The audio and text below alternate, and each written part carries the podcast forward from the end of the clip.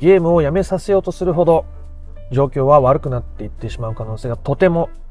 高いです。どうも、不登校引きこもり専門カウンセラーのエソ太郎です。今回の配信テーマは、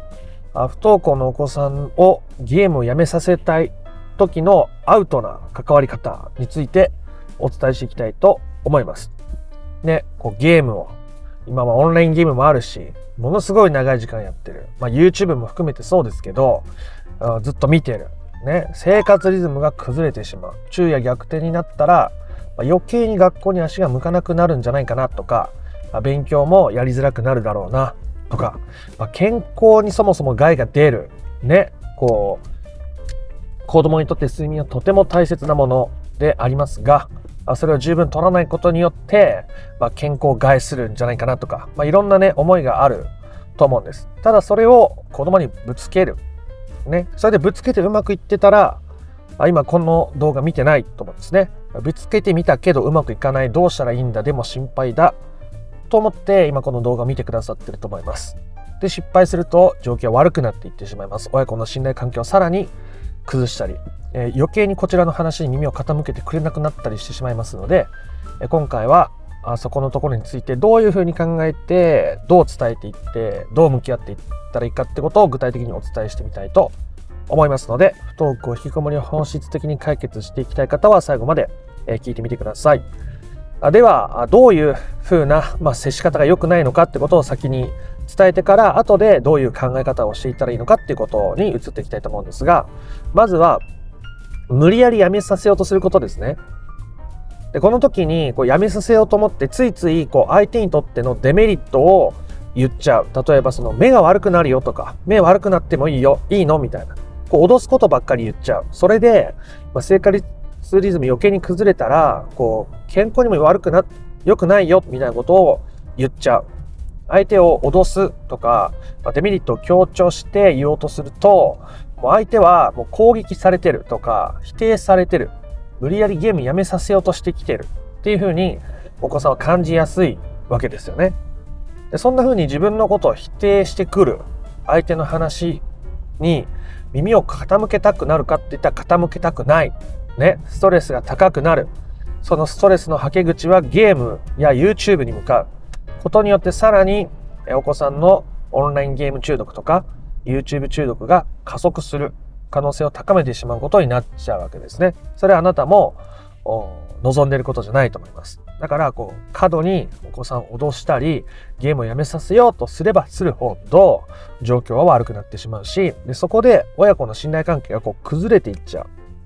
だからお母さんはどうせまた自分のことに文句を言ってくるんだとか否定的なことを言ってくるんだとか僕のこと私のことを分かってくれないんだっていう思いが強くなっちゃうと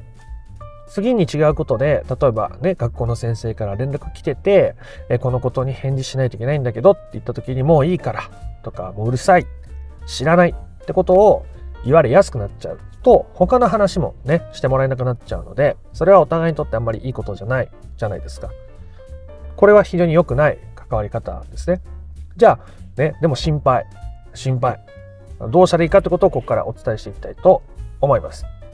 まず、その確かに、確かにあなたが心配だとか、子供にこうやって伝えたいっていう思いがある。それは悪いもんじゃないですね。でもそれをただ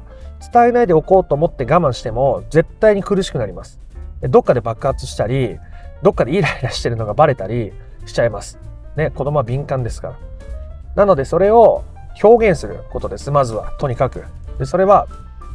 えー、子供に対してじゃなくて違うところで表現することですね。できたら、まあ、スマホの子供の画像とか見ながら、ゲームやりすぎだよとか、目悪くなったらどうするのとか、心配じゃん。みたいな言葉をしっかり吐き出して、自分が普段思ってることをちゃんと表現してあげること。で、その後に、そうやって、あ、不安だなっていう。うん子供の健康心配じゃんっていう自分に寄り添ってあげることですよね。そうやって心配に思うのも愛情だよねとか体ってすごくねこう将来、ね、自分のものだしそれを大切に扱ってあげることって大事。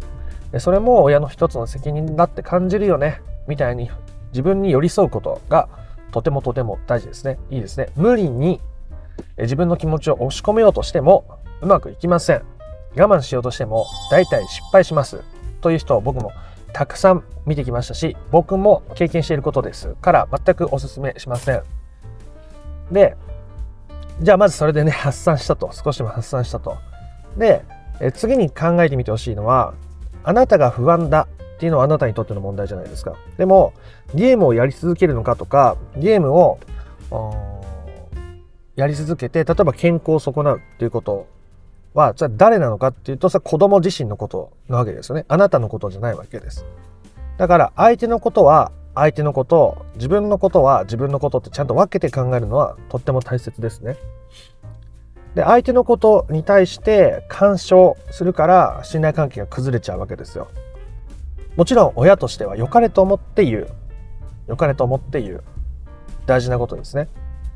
愛情だと思いますよ。ただそれが相手のところまで干渉しちゃってると子供は入ってくるなって拒絶するわけですよ。信頼関係も崩れていくわけです。だからどこまでが自分の問題なのか。不安だって思うのはあなたの問題で健康を損なうのは子供自身の問題なわけですよね。で例えば健康を損なった時に病院に連れて行くかもしれないっていう可能性があったとしてあなたとしてはもう今いっぱいいっぱいだからもしあなたが調子崩してそんなことであの病院に行きたいって言っても無理だなってただ経済的な理由かもしれないし健康的な理由かもしれないですけどだったらそれはあなたにとっての問題になり得ますよね。という時はあ子供にお子さんにコミュニケーションが取れる範囲でそれを伝えてもいいと思います。あなたがゲームをする、ね、何時まででもするでえー、昼夜逆転する、まあ、それはね本当にあなたの自由にしてもいいと思う。あなたの体だしあなたの生活だから。ただそれで後で調子が悪くなったから病院に連れてってほしいって言われてもお母さん今そこまで余裕がないからそれはできないからねって言っとく。でももちろんね喧嘩越しで言ったら何もかもがパーなんで 何も全くいいことが起こらないので喧嘩越しじゃないように言うわけです。ね。あんたがね、そんなね、病気でなってね、連れてけないからさ、そんなのさ、のどうすんのみたいなこと言ったら、ね、こう相手のもとこに入ってっちゃってるから失敗しますね。お母さんはあなたがそうやってするのはいいと思うけど、いざそうなってもできることは限られてるよってことを伝えられたら、そんな攻撃されてるってならないじゃないですか。これは自分の問題を自分の範囲で語ってるから、相手に対して干渉してないし、相手も干渉されてるって感じづらいわけですよね。それはただ感情的に言ったら干渉しちゃうことになるしただ単純に言葉をなぞっただけじゃ意味がないっていうことでもありますね。あなたがちゃんと自分のことと相手のことを切り分けて自分のことについてだけ冷静に相手に話せるってことが大事なわけです。ね。で、もう一つ大事なことを言いますね。今、あの、伝えた中にも入ってましたけども、あなたがやりたい、ね、ゲームをやりたいとか、昼夜逆転している例えば健康を害するってことも受け入れるよっていうことをそういうスタンスでいることがとても大切ですね。例えば健康を害したらもう知らないよみたいなのは受け入れてないじゃないですか。あなたのその昼夜逆転になってもあのそんなのダメだよみたいなスタンスだとやっぱ子供の中に責められてるとか否定されてるっていう感覚があって、まあ、それがストレスに余計になっちゃう親子の関係を損ねるものだしそしてそれがさらに言うとその後の人間関係にも影響してくるわけですね。お子さんにとって言ったら友達とか学校の先生とかそれ以外の人間関係の中にもそういうものを見出しやすくなる周りは自分を否定してくるとか分かってもらえないっていう感覚が強くなって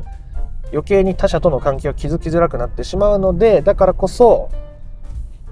そう受け入れるっていうスタンスは大事それはあなた自身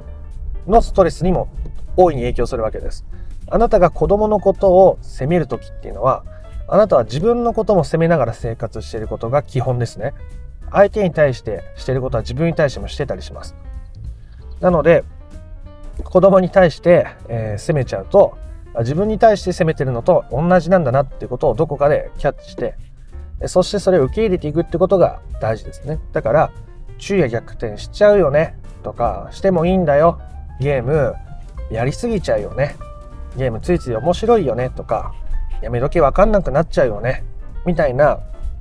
相手を受け入れるっていうスタンスを持つことがとっても大切ですね。でそのためにどうすればいいかを話して今日は終わりに向かっていきたいと思いますが、え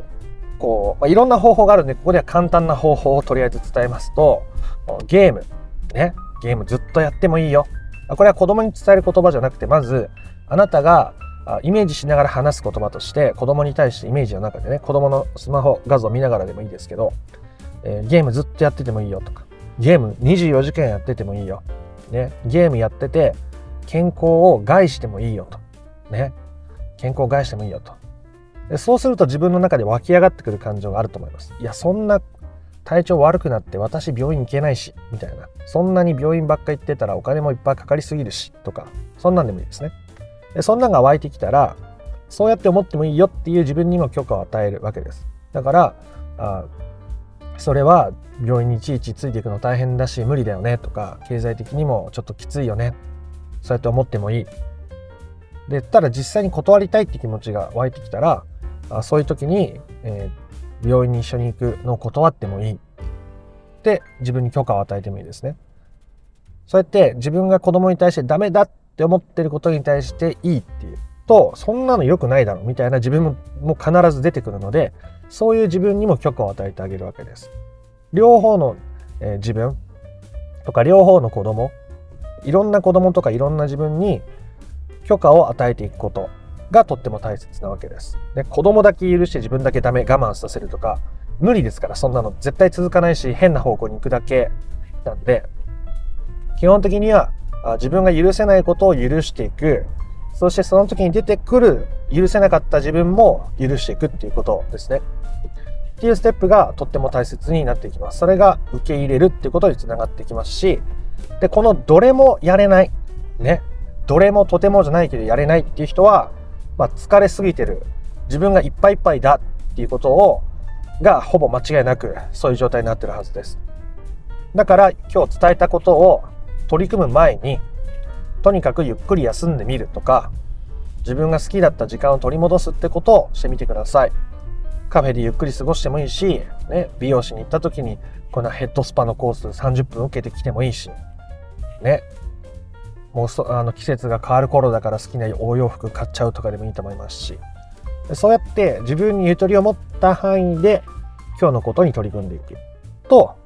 すごく子供に対して感情的にならずにフラットに、えー、できるようになると思います。簡単に振り返って終わりますね、えー、まずアウトな関わり方としては相手の問題に干渉しすぎる。ゲームをやめさせようとか昼夜逆転をやめさせようとして相手の問題に干渉しすぎると親子の関係が崩れていってしまうので、アウトな接し方ですね。で、その後に、えー、適切な関わり方としては、あ自分がお子さんに対して思ってることをちゃんと吐き出す。子供に対してじゃなくて、自分が自分の気持ちを認めるために吐き出す。子供のスマホの画像を見ながら吐き出すことですね。